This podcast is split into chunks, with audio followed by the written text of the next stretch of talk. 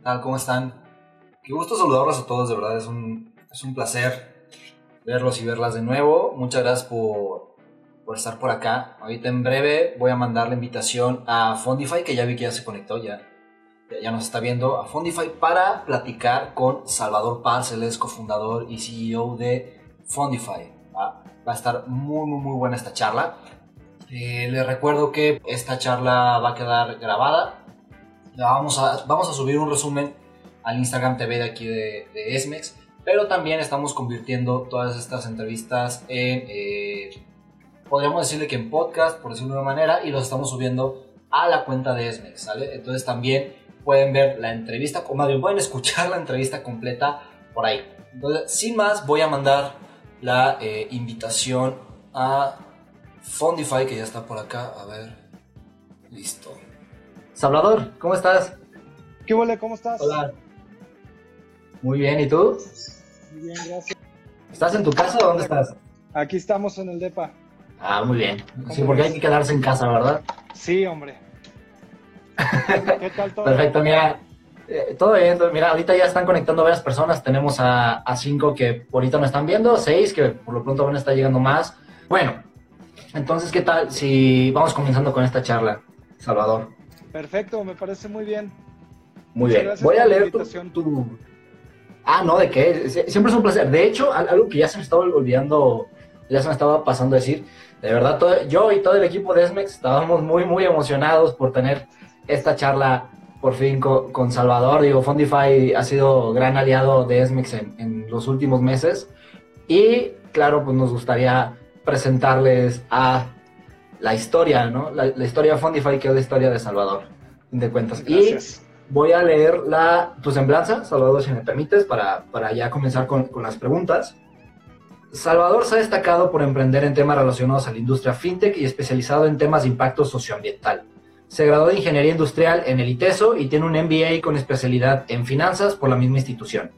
Salvador también se desempeña en el ecosistema como mentor, juez y emprendedor, compartiendo sus experiencias y buscando agregarle valor a las nuevas y viejas generaciones que se están atreviendo a entrar al mundo de las startups. En 2015 fue invitado por la Universidad de Stanford a presentar un proyecto social tecnológico para mejorar la calidad de vida en México a través de recabar información de redes sociales. A su regreso fundó Fondify, primer solución de mercado virtual y red social para ONGs fondeada por, eh, por deducciones fiscales de 33 empresas y personas interesadas en crear un mundo mejor, democratizando así las donaciones para las ONGs. Actualmente dirige una nueva startup fintech llamada eh, Highway, cuyo valor radica en la generación de valor entre intermediarios financieros para fondear proyectos de inversión eh, productivos. Procura también la democratización de fondeo a, micro, a, perdón, a microinversionistas, de tal suerte que accedan a tasas de interés más competitivas de la mano de grandes empresarios. Su misión es colaborar con las mejores empresas para el mundo. Toda la filosofía de un empresario B. Chicos, con ustedes, Salvador Paz. Muchas gracias, estimado Eric. Este, No, qué, qué bueno tenerte por acá. Sí, hombre, pues ahora sí que a sus órdenes, yo encantado de, eh, de conectar, ¿no? Pues sabes que Esmex para nosotros también es alguien súper cercano, ¿no? Este, ahí hay una hermandad padre. Eh, y pues bueno, con toda la gente que, que lo sigue, lo que podamos agregarles de valor, tanto ahorita en la plática como posteriormente, pues para, para eso estamos, ¿no? Excelente. Muy bien, muy bien. Y sí, vamos a poner algunas reglas, digo, para los que nos ven. Aquí obviamente no podemos hacer aplausos ni nada a los que nos están viendo. Entonces, ahí van a ver como un icono de corazones cada que les guste algo, algo que digamos, algo que se toque. Si quieren aplaudir, piquen al corazón para que nosotros lo podamos ver. Y también si tenemos problemas con el sonido o si nos están, no nos están escuchando, pasa algo, pues aquí que no lo pongan en los comentarios. Y bueno, una vez aclarando esto, les recuerdo, esta charla va a quedar grabada, un resumen en Instagram TV, también la van a poder encontrar después en, en Spotify en formato de podcast y nos pueden dejar las preguntas que quieren que agreguemos en el chat. Y ahora sí, para poder comenzar con esta pequeñísima entrevista, Salvador, quisiera que nos contaras qué es Fundify y cómo nació esta organización. Específicamente, esa historia y ese momento en el que se decidió fundar esta organización. Pues mira, les platico, Eric. Eh, yo estuve muchos años en la industria privada de la maquinaria pesada para la construcción, Caterpillar. Eh, por ahí del, del, 2014 salgo de la empresa, eh, me salen, tuve la oportunidad de que me dieran ese, ese empujón y mientras esto sucedía, tuve la oportunidad de estar en una convocatoria para, y, ser afortunado y ganarla, e irnos a, a Stanford a presentarla. En ese momento era una, era una plataforma que, que, tenía que ver con, eh, con tema, o sea, como estaba la, la, situación, lo que queríamos era tener un reporteador donde nos dijeran, oye, ¿dónde hay una luminaria este, fundida? ¿Dónde hay un bache? ¿Dónde, ¿Dónde me asaltaron? Pero como no queríamos crear una app, lo que estábamos haciendo era que desde las redes sociales las palabras claves las trajera, donde dijera este, inseguridad, eh, bache, inundación, etcétera. Y bueno, para no hacerte el cuento muy largo, con eso nos fuimos a, Stanford a, presentarlo. Y bueno, pues nos fue muy bien por la experiencia, pero cuando llegamos a presentarla ya, este, frente a los gringos, nos dijeron, oye, brother, pues tu, tu idea está muy padre, pero fíjate que aquí no tenemos esa problemática. Eh, vete, a, vete a México a levantar fondos para esto, ¿no? Sin embargo, estuvo bien interesante porque empecé a ver, bueno, por qué Silicon Valley tanto que se escuchaba y qué tienen ellos que no tengamos nosotros. Y empecé a escuchar mexicanos y gente de muchos lugares de por allá. Este, y de ahí, bueno, tuvimos la oportunidad de irnos a, Dublín, que era como el Silicon Valley de Europa en ese momento, donde estaba Amazon, Facebook, este, Google, etcétera, por cuestiones fiscales. Y me puse a hacer la misma tarea, bueno, ¿qué, qué tienen aquí que todavía no tenemos allá en, en México que no ha despegado esto. Eh, y lo, lo, que nos dimos cuenta era que lo que faltaba eran fuentes de financiamiento, alternativas de financiamiento. Si bien, pues, o sea, si alguien quería armar algún negocio, alguna startup, pues estaban los bancos, estaban las instituciones gubernamentales o el Friends, Fools and Family, ¿no? Pero no era, no era lo mismo. En esa época existía algo que, eh, que se llamaba Fondeadora, una plataforma de crowdfunding este, muy importante, la primera y más grande de México, pero todavía no era mainstream. Entonces, cuando regreso y vemos esa oportunidad, este, mi socio y yo, José Bielma, José Bielma y yo, dijimos, pues, pues vamos haciendo una, una crowdfundera, pero con algunas otras características más aterrizada. Y así es como el 7 de marzo del 2016 nace o se lanza Fundify, porque se comienza en diciembre del 2015, ¿no? Entonces, bueno, Empezamos como una plataforma de crowdfunding tradicional, se puede decir ya, donde teníamos la vertical de emprendimiento, de arte y cultura y de causas sociales. Eh, y yo, la verdad, este, para ser muy sincero, yo le estaba apostando mucho más al tema de emprendimiento, ¿no? Y yo iba y ahí con los estudiantes y con, con toda la gente que estaba en este boom de, de, emprendimiento. Pero resulta que las campañas que más se fondeaban eran las de causas sociales. Entonces cuando empezamos a ver qué es lo que estaba pasando, eh, mucho de lo que sucedió es que los emprendimientos de repente, si se lanzaban o no se lanzaban, si se hacían o no se hacían, no pasaba nada, ahí quedaban y los chavos podían hacer otra cosa, pero en las causas sociales no. Si en las causas sociales no se fondeaban, pues podía que no, puede, puede ser que no había medicinas para las personas de la tercera edad o no había lana para la operación del perrito que habían rescatado atropellado del periférico, ¿no? Entonces, la palabra clave ahí fue motivación, que es lo que los movía a generar campañas exitosas. Y ahí fue como un primer este, momento de, driver, un challenge, que dijimos, oye, aquí hay algo interesante. Al mismo tiempo, y ahorita quiero hacer una pausa aquí, y al mismo tiempo quiero platicarles que tuvimos la oportunidad eh, de hacer una campaña de crowdfunding con el IPADE. El IPADE pues es una de las eh, universidades más importantes en cuestión de negocios en México y Latinoamérica. Eh, y resulta que tenemos una campaña exitosísima con ellos, pero después de tener este gran éxito, nos, al, al, día siguiente, no sé, recaudamos un millón de pesos en una hora, ¿no? Y para nosotros fue de, wow, aquí, aquí es por donde va la cosa. Pero pues obviamente a las 8 de la mañana del día siguiente tenía yo a todos los fiscalistas y a los contadores al teléfono de la gente, de los empresarios que habían donado, ¿no? Diciéndome, a ver, ¿Cómo es que yo, que soy una SADCB, te deposito a ti que eres una SAPI DCB, pero el recibo fiscal deducible viene de un tercero que es IPADAC? Pues nos metimos en camisa de once varas, yo no sabía ni dónde meterme, hablándoles, ¿no? Escribiéndoles a mis amigos contadores y fiscalistas, oye, está pasando esto. Para no hacer el cuento muy, muy largo, eh, pues resulta que bajo la ley del impuesto sobre la renta y empiezo a leer, y ahí en el artículo 127, inciso B del, del, inciso B de la ley del impuesto sobre la renta, encontramos que sí podíamos hacerlo porque somos un tercero, y bueno, pero siguiendo leyendo un poquito para abajo la ley, entre otras de las cosas, descubro que ahí dice que los empresarios pueden donar hasta el 7% de sus utilidades fiscales del año anterior y hacerlas deducibles. Entonces, regreso yo con los empresarios que traíamos ahí la campaña, les pregunto, oigan, ¿por qué no donan? Si son de los mejores empresarios, si traen responsabilidad social, ¿por qué no donan? Y bueno, otra vez, un cuento corto. Me dijeron cuatro cosas que cambió el rumbo de Fundify. La primera es que ellos no sabían dónde estaban las organizaciones de la sociedad civil, que si buscaban en internet, pues ahí encontraban a lo mejor un Excel mal, mal, este, puesto y, no decía claramente. La segunda es que no sabían si estaban haciendo con el dinero lo que dijeron que iban a hacer. La otra era que era muy complicado que les emitieran su recibo fiscal deducible.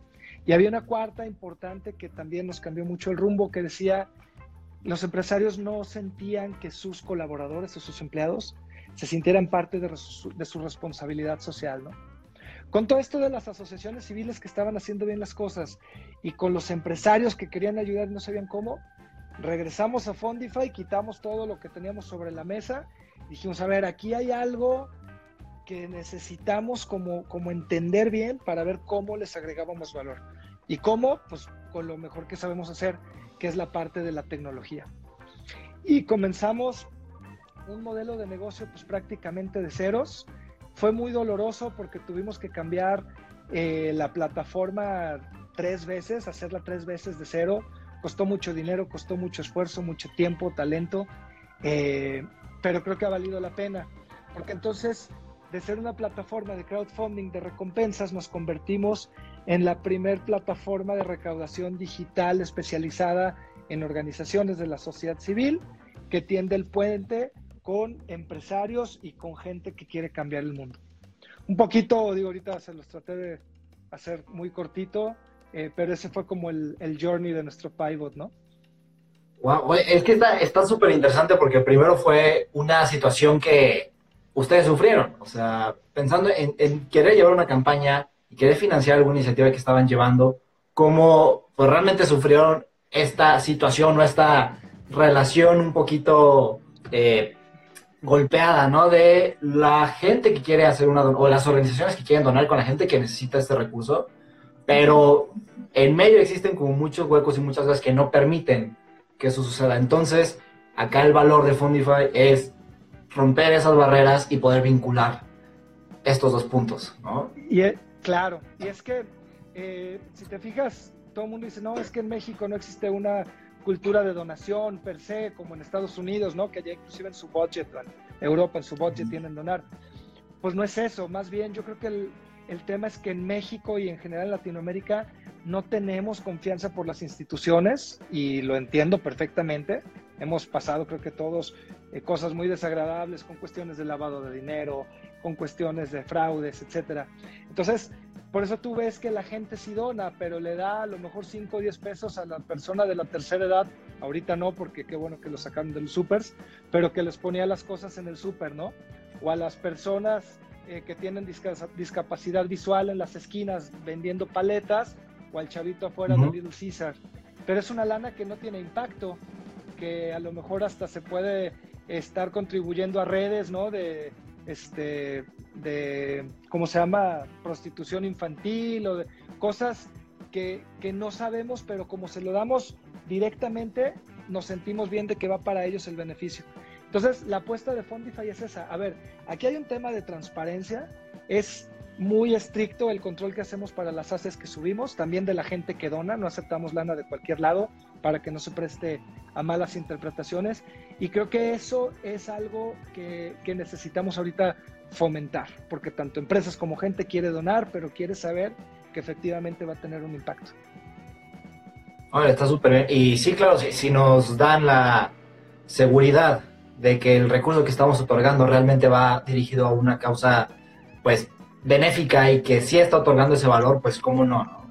Creo que sí. Y sí, de hecho, no, no, me había tocado contarte, a mí me tocó hacer campaña de crowdfunding con mi emprendimiento en el 2017, si mal no recuerdo, y sí es justo lo que tú dices, o sea, las personas no solemos donar eh, grandes o relativamente grandes cantidades de dinero a, a, este tipo de iniciativas, sino que sacábamos muchísimo más de las personas que nos daban 5 o 10 pesos y todo sumado que de un solo donante, porque realmente no nos conocían. Y te digo, o sea, a mí me, me toca hasta subirme a los camiones a pedir dinero, ¿no? Entonces, Órale. es como de, esos poquitos cantidades que salen.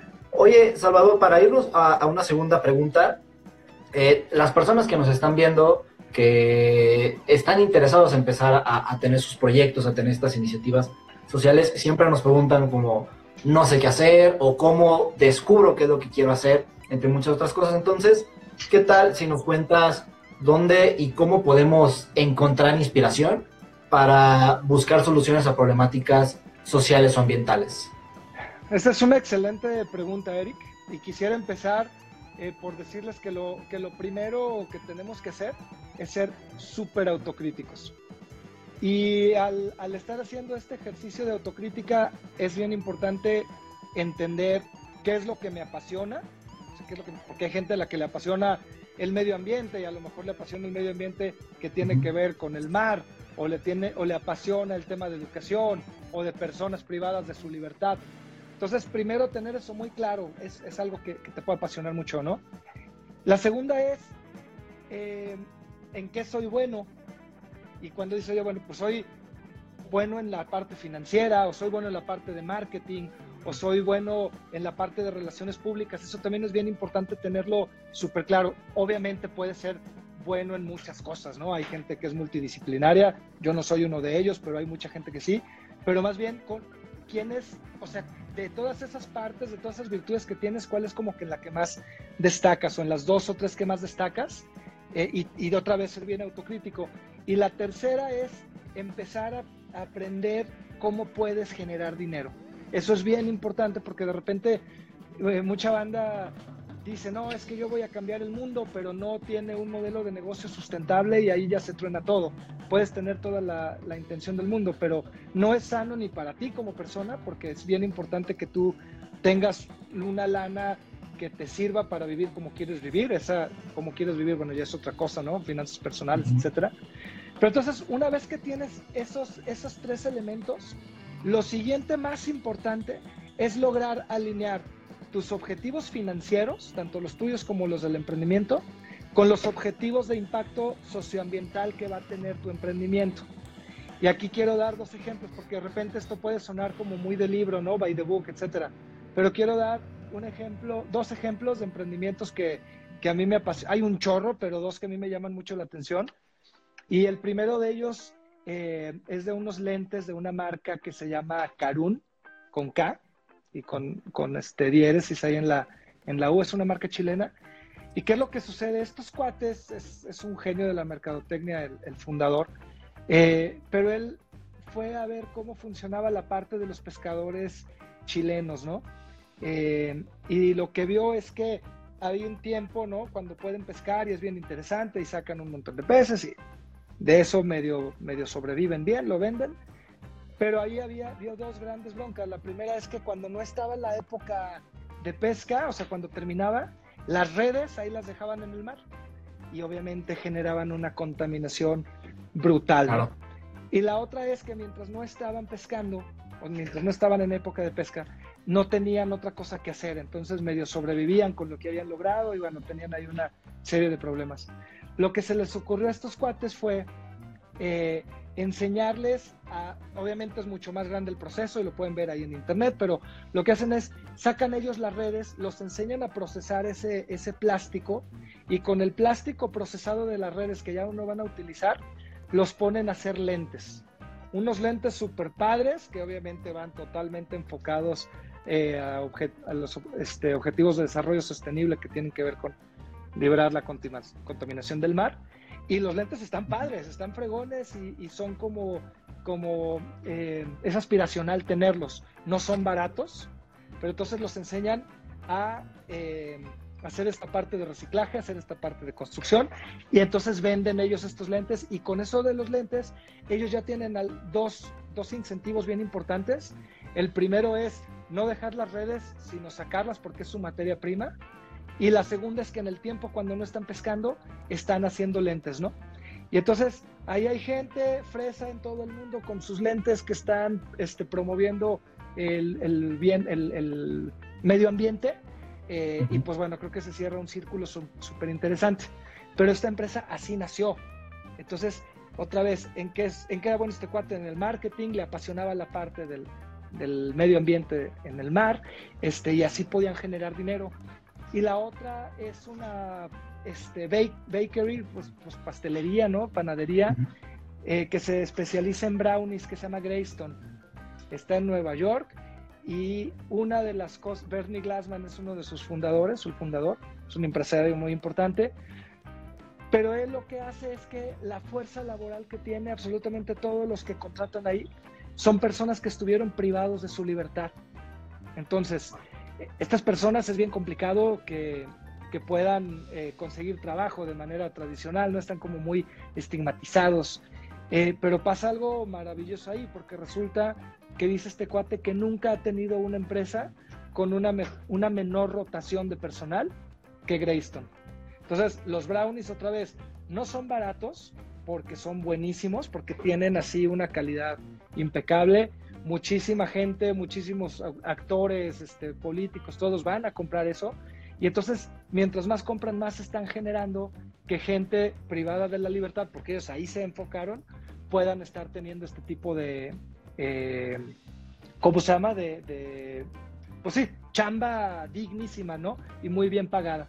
Entonces, yo creo que por ahí es lo interesante de poder encontrar esta inspiración en qué soy bueno, qué me apasiona y cómo puedo hacer lana de esto. Entonces alinear ya los objetivos. Claro, ¿no? Y, además, no, no, siempre tiene que ser la gran invención o, este hilo negro, ¿no? Muchas veces, hasta en lo cotidiano y en, lo que todos deseamos y lo que todos estamos acostumbrados a ver, se puede crear impacto, o sea, gran, gran impacto en unos lentes, en, unos brownies, a mí me ha tocado ver en, relojes, por ejemplo, de hecho aquí tuvimos la primera entrevista que hicimos fue con Alejandro Sousa de Pizza.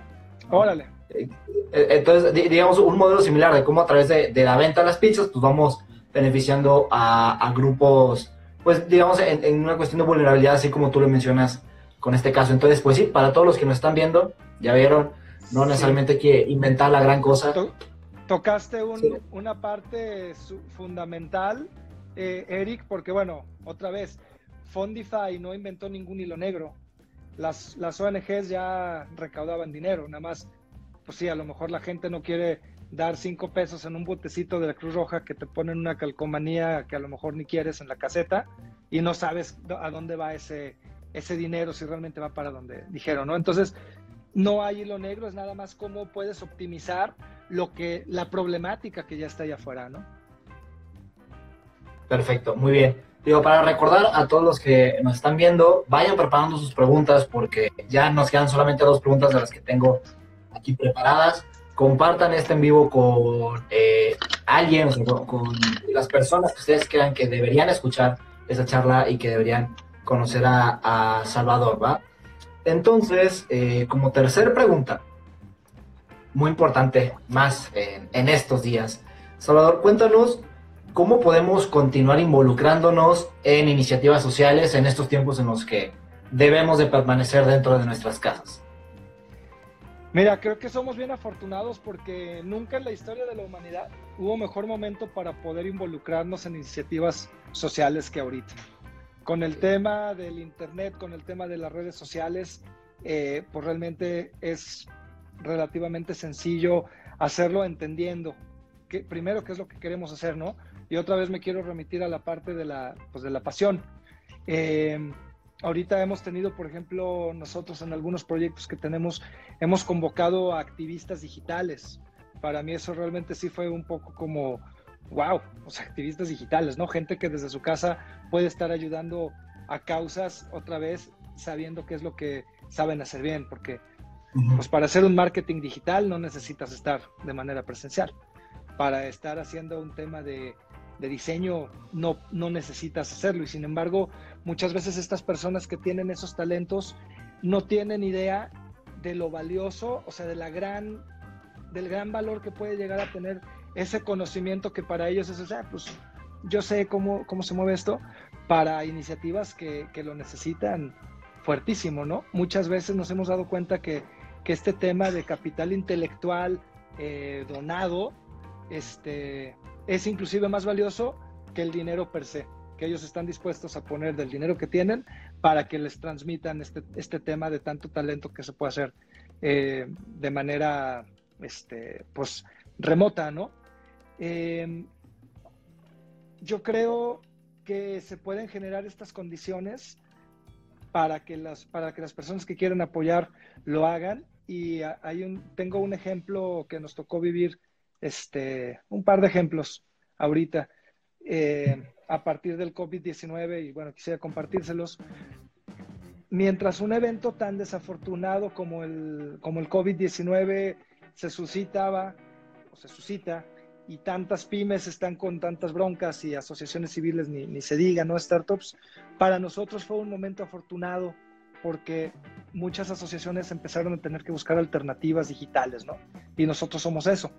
Este, también muchas empresas que, tanto por filantropía como por mera conveniencia, que no está mal, porque entienden que si, que si empieza este círculo a, a frenarse desde abajo, pues en un momento dado a ellos también les va a tocar entonces empezaron a digitalizarse, ¿no? Ahora sí que el COVID-19 fue para nosotros un, un, impulsor fuerte, ¿no? De la digitalización.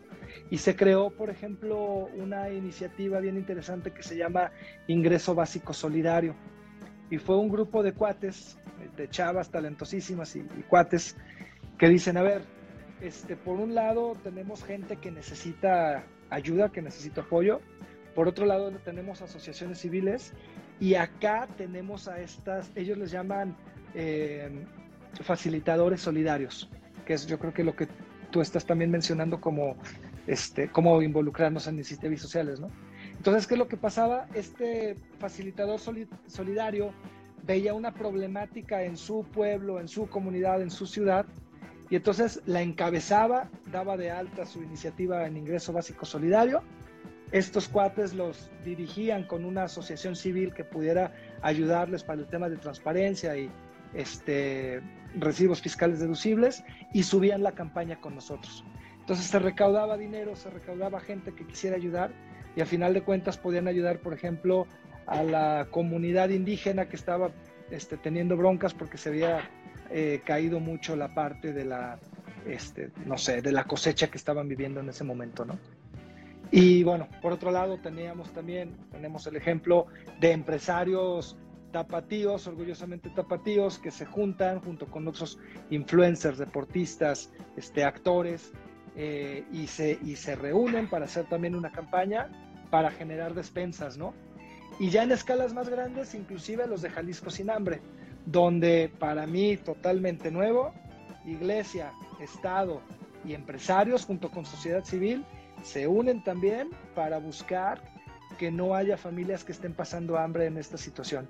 Y no es nada más el hambre, claro que es lo más importante, pero cuando tú vas a la entrega de estas despensas y te das cuenta que te dice la señora, qué bueno que nos traen esta despensa, porque si no, mi hijo que es albañil y se quedó sin trabajo, va a salirse a asaltar.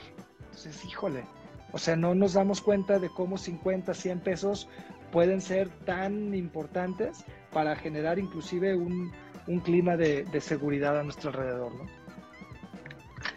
No, claro, y, y está súper bien, digo, pensando en que demos, retomamos el tema de crowdfunding, ¿no? Hay iniciativas que ya están trabajando y que son expertas y que están generando muchísimo impacto. Si nosotros podemos involucrarnos, claro que también podemos involucrarnos en el tema del recurso, ¿no? E incluso en, en, la entrevista anterior que tuvimos con Marien, justo fue algo que, que nos mencionó, nos, nos, dijo, no quieras estar en el, en el spotlight, ¿no? o sea, no quieras estar ahí que ser el, que lo está haciendo, ser el emprendedor o emprendedora. hay gente que ya lo está haciendo mejor súmate, ¿no? Entonces, yo creo que, claro, para todas las personas que nos estén viendo, pueden buscar iniciativas vigentes que estén tratando con temas del COVID en la página de Fundify para que vean cómo se pueden sumar o incluso cómo pueden ya apoyar en tema económico. Bueno, como eh, cuarta pregunta, bueno, eh, recordando todos, pueden hacernos las preguntas. Esta charla va a quedar grabada, el resumen en Instagram TV aquí en esta cuenta, pero también la van a poder escuchar en Spotify como podcast. Entonces, al final les cuento cómo, cómo entrar a, a nuestra cuenta. Cuarta pregunta, súper importante. ¿Todos pueden ser emprendedores y emprendedoras sociales? Mira, es una buena pregunta y es bien debatible. Eh, yo creo que depende del perfil de, cada persona. Este, de repente nos han vendido por allí alguna, algún sueño que todo mundo tiene que ser emprendedor social para poder destacar y poder dejar una huella, pero creo que tú mismo lo acabas de, de mencionar. Cada quien tenemos un contexto distinto, cada quien tenemos un perfil distinto eh, y cada quien podemos apoyar desde trincheras diferentes. Eh, hay gente definitivamente, como bien dice Marien, ¿no? y ahorita nos lo, nos lo, recuerdas tú, que quiere estar en el spotlight, eh, pero yo creo que depende mucho. Aun cuando no se tenga el perfil que se requiere para ser emprendedor social, ahí el perfil, bueno, pues, ¿qué te cuento yo a ti, no? Y desde Esmex lo han de vivir todos los días. Es una lista muy larga, ¿no? Empezando por ser el resiliente y, empezando por este, tener que mm, sacrificar un montón de cosas en, pro de, sacar tu sueño adelante. Eh, repito, aun cuando alguien tenga como esa virtud o esa fortuna de estar en un, un, en un trabajo de una empresa que le esté pagando de manera quincenal y que tenga todo lo que... Desde allí pueden también ser partes del emprendimiento social, sin necesidad de estarlo liderando, ¿no?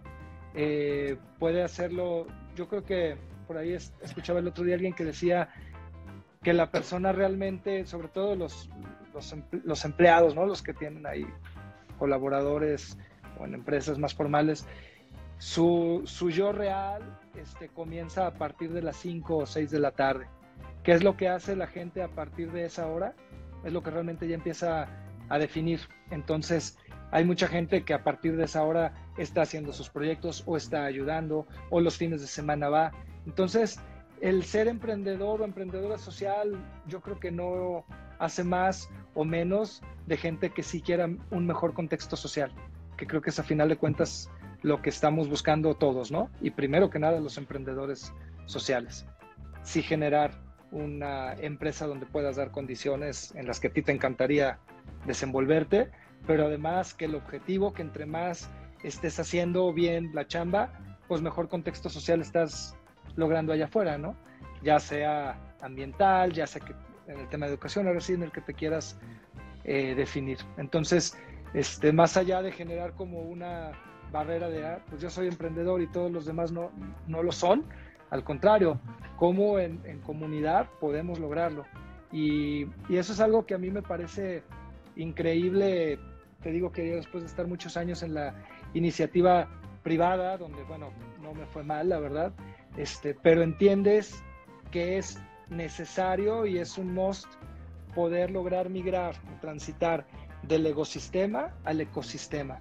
Y en el ecosistema es donde estamos donde estamos buscando encontrar a todos estos emprendedores sociales que traen ideas brillantes y que traen este, cosas que ya vieron, ellos tienen en su visión allá, pero a lo mejor les faltan muchas otras personas que pueden colaborar aun cuando no estén al 100 en, en esta, en esta parte, ¿no?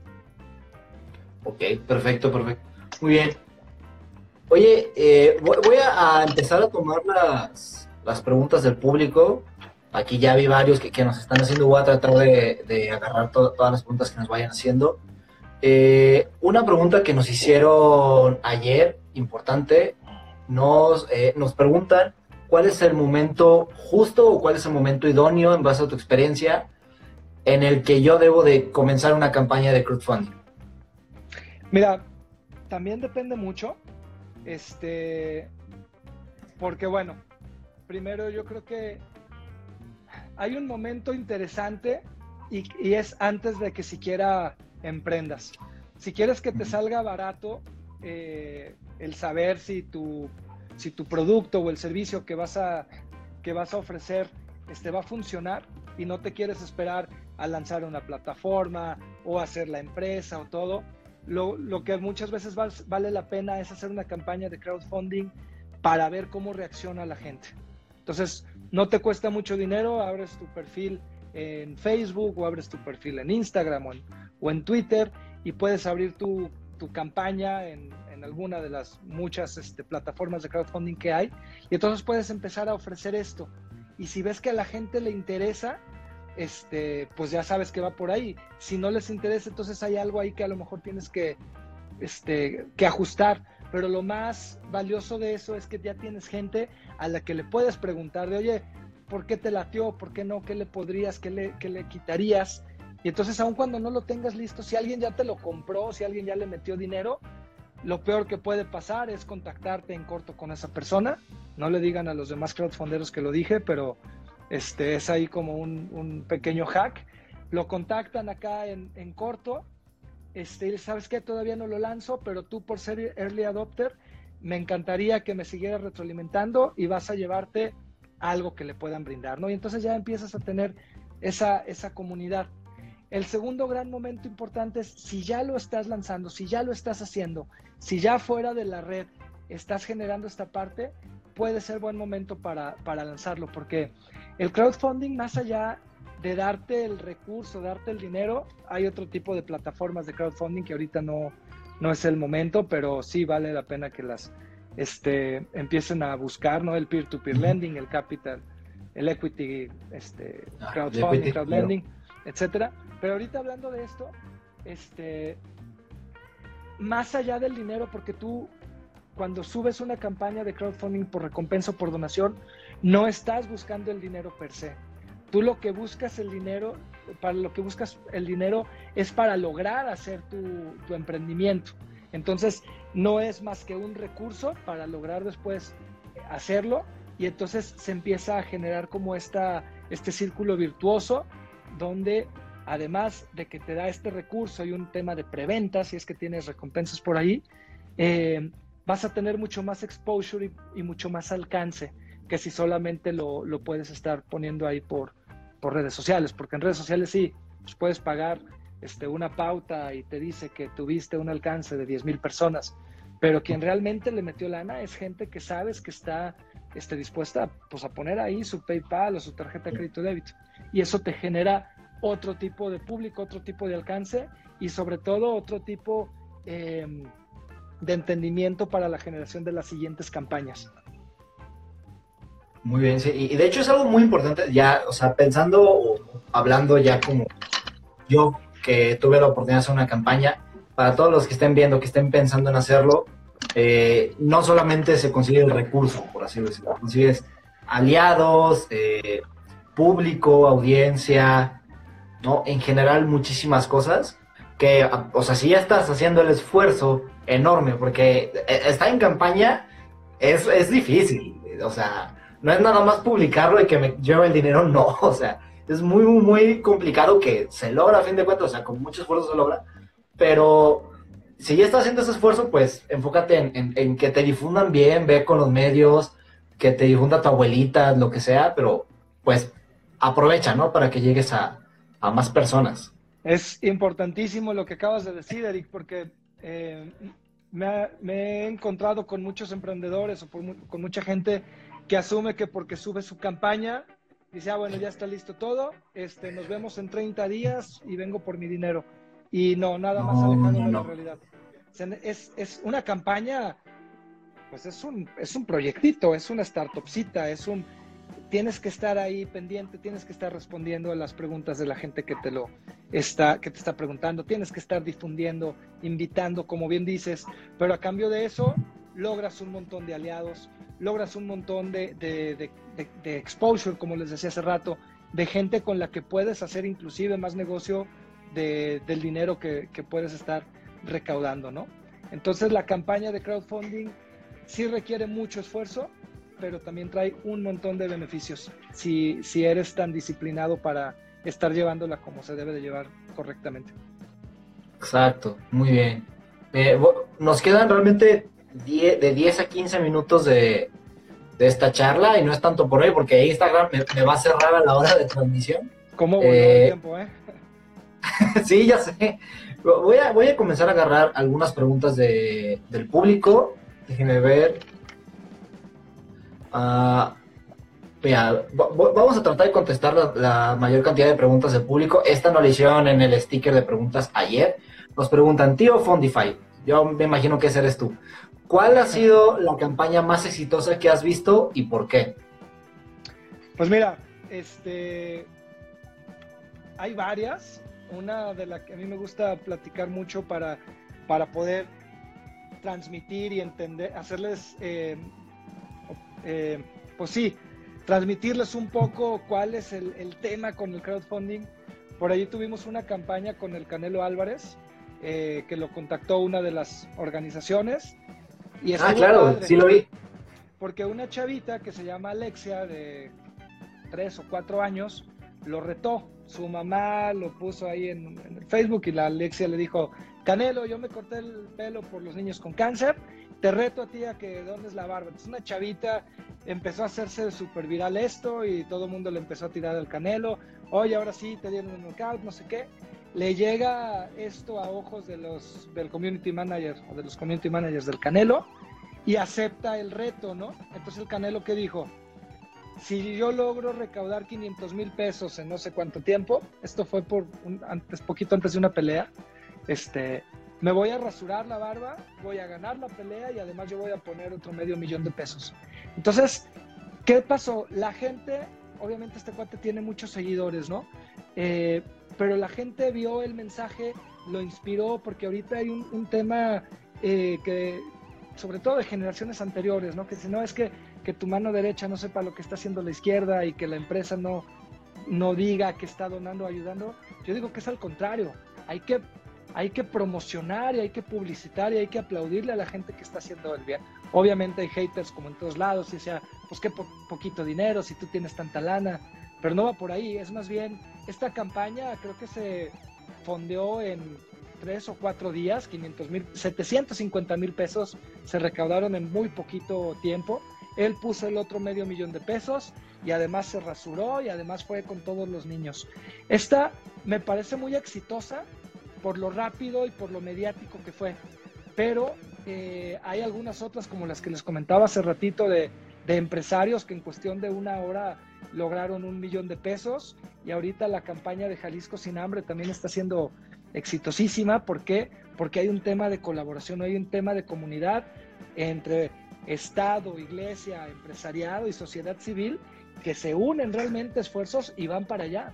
Entonces, si logramos entender varios de, los, de las cosas buenas que tienen cada una de estas tres o cuatro campañas que les platiqué de manera muy breve, este, están allí los elementos para poder aterrizarlas y, lograr hacerlas las nuestras propias, ¿no?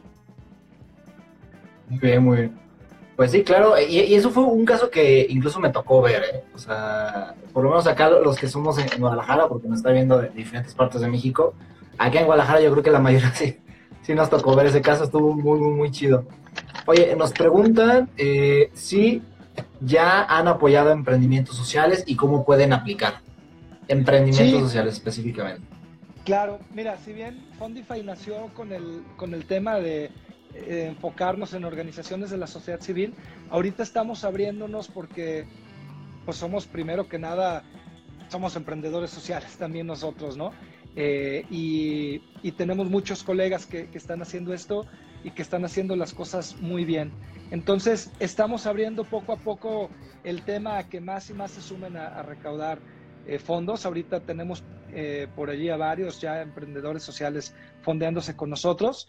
Es cuestión de que, de que nos contacten, de que suban ahí su, la información que nosotros les pedimos y ya nada más en cuestiones muy específicas les vamos a decir qué es lo que tenemos que hacer para seguir en, este, en pie junto con las autoridades, la Comisión Nacional Bancaria de Valores y todo el mundo, para así poder estar, eh, tener nuestro room ¿no? de, empresa social este, dentro de Fondify. Pero sí es totalmente viable. Contáctenos, mándenos ahí un correo o dense de alta en Fondify y ya regresamos nosotros con, con ustedes. Perfecto. Y sí, digo, a, mí me ha tocado hacer el registro en Fondify para unos proyectos que estuvimos apoyando el año pasado y claro, digo, no, no digo que sea fácil, no es difícil, simplemente es lo, lo necesario, es lo adecuado para que todos estemos seguros y eh, para realmente transmitir esa confianza. Mira, y, justo por acá nos, preguntan un poquito sobre eso. Eh, Cristel nos pregunta cómo verifican la veracidad de las campañas de, perdón, de las eh, campañas e instituciones que apoyan? Mira, para, que, para poder dar de alta una organización de la sociedad civil o empresa social o lo que sea, de entrada les pedimos este, un montón de requisitos, no, tantos, pero bueno, es acta constitutiva, registro ante el club, ni donataria autorizada, eh, la carátula bancaria que coincida este, con el nombre del representante legal de la, del acta constitutiva, el INE y una serie de, otros documentos que por allí este, son el mínimo indispensable.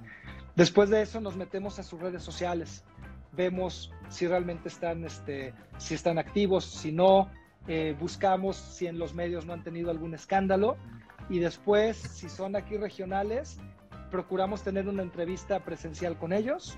Si no es presencial, este, pues una llamada, una videoconferencia y que nos platiquen qué están haciendo para, para ver si de veras saben, conocen o es acá una gran estafa muy, este, muy bien armada, ¿no? Pero es relativamente sencillo, ya que la gente empieza a ver, o sea, si sí quieren hacerlo bien, no tienen problema alguno, y al contrario, ¿no? Ya con gusto lo subimos.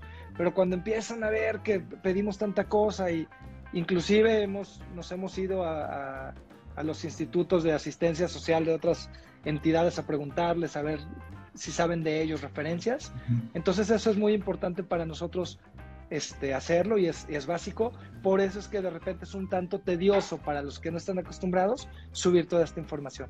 Porque si nosotros no tenemos como mucho margen de error. Una campaña que se nos vaya, una asociación que se nos vaya, este, ahí se puede perder toda la credibilidad de nosotros y de todos los que están con nosotros, ¿no? Muy bien. Entonces ahí ya, ya saben, Todas las campañas que vean en Fondify están bien checadas, están en línea, hasta le revisan el Metroflog si se necesita para ver qué onda. Si no saben lo que es Metroflog es porque están muy chavos. Les revisan todo. digo, este, este, es un comentario de Magali. Saludos a, Magali, que es que, ha estado en todas las transmisiones. Dice gracias por charla. Es bueno escucharla para todos aquellos que queremos iniciar algo. Y sí, claro, con mucho gusto. Esto es para todas las personas que estén deseando generar su, proyecto. Dice eh, también Cristel, nos pregunta si el distintivo de empresa solidaria es solo para empresas que apoyen con fondos a, a las iniciativas de Fondify. Sí, porque son de las que nosotros y nuestra, y nuestra comunidad de Fondify puede dar fe de esto. El distintivo de empresa solidaria, a diferencia de, de otros distintivos que existen en el mercado, no se cobra. Entonces lo que hacemos es un poco el tema de crowdsourcing. Si toda la gente dice, oye, pues esta empresa realmente está donando, está ayudando, eh, es realmente la sociedad la que otorga este distintivo, ¿no? Si bien lo maneja Fondify porque nosotros somos los que lo administramos, de quien viene realmente de la sociedad porque dice, oye, pues ellos sí donaron y donaron 100 mil pesos, pero 100 mil pesos es poco o es mucho, pues si es un banco es medio relativo, ¿no? Pero cuando transformas esos 100 mil pesos a, oye, pues no fueron 100 mil pesos, fueron cinco niños que se curaron de cáncer, fueron 20 perritos que se rescataron de la calle, fueron 500 arbolitos que se sembraron este, en el, bosque de la primavera, no es Fondify el, el juez y parte, sino son las mismas asociaciones que dicen, oye, pues es cierto, esa lana que vino de por allá o ese apoyo de capital intelectual en, la parte de marketing digital son los que lograron esto. Entonces va un poquito por ahí. Nosotros buscamos como que sea eh, democratizado ese distintivo para que la comunidad, que es hasta donde nosotros tenemos alcance, sí se lo entregue a esas empresas que lo hicieron a través de nosotros, que podemos dar como fe y legalidad, ¿no? Muy bien, muy bien. Tenemos algunas preguntas todavía, realmente no vamos a alcanzar a, contestarlas todas. Voy a hacer esta y a ver si alcanzamos la siguiente. Dice, esta está como un poquito más cortita. ¿Únicamente es para proyectos sociales o también se puede hacer para proyectos artísticos? Eh, lo que pasa es que yo creo que un proyecto artístico es totalmente social. Entonces sí, o sea, de manera muy rápida, sí. Si le metemos una cuestión que pueda llegar a tener impacto, que con eso te podemos ayudar perfectamente, creo que tiene aún este, mucho más trascendencia, pero sí, nos encanta el arte. Muy bien. Muy bien, ahí está la respuesta para Namway 1. Y otra que esta pues ya la, había, ya incluso la había pasado, a ver dónde, dónde está. Eh, voy, voy a modificar un poquito tu pregunta, eh, Reifer. Aquí habla como requisitos para tener una campaña de crowdfunding exitosa. Digo, por el tiempo, yo creo que más bien dinos una o dos características que tengamos que tener en nuestra campaña para que sea una campaña exitosa. Lo primero es que el mensaje debe de ser tan fuerte que a la gente la, la llame y le ponga la piel chinita. Creo que me imagino que la mayoría de los que han estado por aquí vieron el video de Aquí Nadie Truena y eso es un ejemplo buenísimo de un call to action eh, donde tú te sentías parte de, porque veías a la gente de ahí, que era donde seguramente tú habías estado comiendo o has consumido algo de ellos, y en ese momento este, tienes, el, tienes la sensibilidad para ahora sí llevarlos a que generen eh, la donación o la recompensa, o lo que quieras en tu campaña. Entonces lo primero es ser muy empático de lo que tú estás mostrando, de lo que quieres lograr, para que entonces esa misma empatía se vea reflejada en apoyo hacia tu proyecto. Creo que esa es una de las principales. Muy bien, pues ahí está. Digo, perdón que tuve que modificar un poquito tu pregunta, pero bueno, aquí ya, ya está que, la vio. Bueno, pues Salvador, yo creo que nos vamos despidiendo por aquí. De verdad, te agradezco muchísimo, muchísimo tu tiempo. Fue una charla que de verdad disfruté muchísimo y espero que haya sido de mucho valor para todas las personas que nos estuvieron viendo. Claro. Si quieren este, que les responda el resto de las preguntas con todo gusto, en Instagram estoy como Salvador Paz 1. Ahí me pueden este, escribir y encantado de la vida les, les contesto lo que se requiera. ¿puedes, ¿Podrías repetirlo? Porque a, mí se me trabó un poquito, entonces no sé si a los demás también. ¿Podrías repetir dónde te pueden contactar? Claro, arroba Salvador Paz 1. Así estoy en Instagram. Ahí pueden escribir y las respuestas, las preguntas que tengan con todo gusto eh, y encantado, ¿no? Este, otra vez un honor, ¿no? Estar aquí con, mis brothers de, de, Esmex, con toda la gente que los siguió, este, y pues bueno, feliz de la vida de seguir esta conversación. muchísimas gracias, Salvador. Fue un placer tenerte por aquí. Espero que nos veamos pronto y nos vamos a, pues vamos a estar por ahí, seguimos en el ecosistema. Gracias por ser un amigo de Esmex y eh, pues mucho éxito. Muchas gracias a ustedes. Hasta pronto. Hasta luego, nos vemos, Salvador. Listo, bueno, ahorita ya, ya, ya se fue Chava. ¿Cómo vieron? ¿Qué tal? ¿Les gustó? ¿Qué fue lo que más rescatan de, esta charla? A mí, de, de verdad, de verdad, me gustó muchísimo. Siento que vamos por una buena racha. Este tipo de proyectos realmente que logra, siento que logran inspirar y logran transmitir la esencia de lo que es ser un emprendedor y una emprendedora social. Entonces, eh, pues nada, agradezco mucho que hayan estado en esta transmisión. Recuerden que van a poder ver el resumen de esta misma charla en Instagram TV y van a poder escuchar esta charla en el Spotify de Esmex, que lo, van a encontrar, se meten a su aplicación de Spotify, buscan Esmex and Friends, así como el banner de esta charla, y ahí van a encontrar los dos paneles que tuvimos de egresados, la charla que tuvimos con Marién de Zarape Social y pronto van a poder encontrar esta. Sin más, les recuerdo que ahorita en ESMEX estamos otorgando contenido gratuito para todas las y, las y los emprendedores sociales que deseen impulsar su proyecto. También tenemos la convocatoria abierta de, de laboratorio, 13 semanas para que generen un emprendimiento social con equipos multidisciplinarios de manera virtual. Es este laboratorio y pues nada, de nuevo agradezco el que hayan estado por acá y cambien al mundo con su talento. Hasta luego.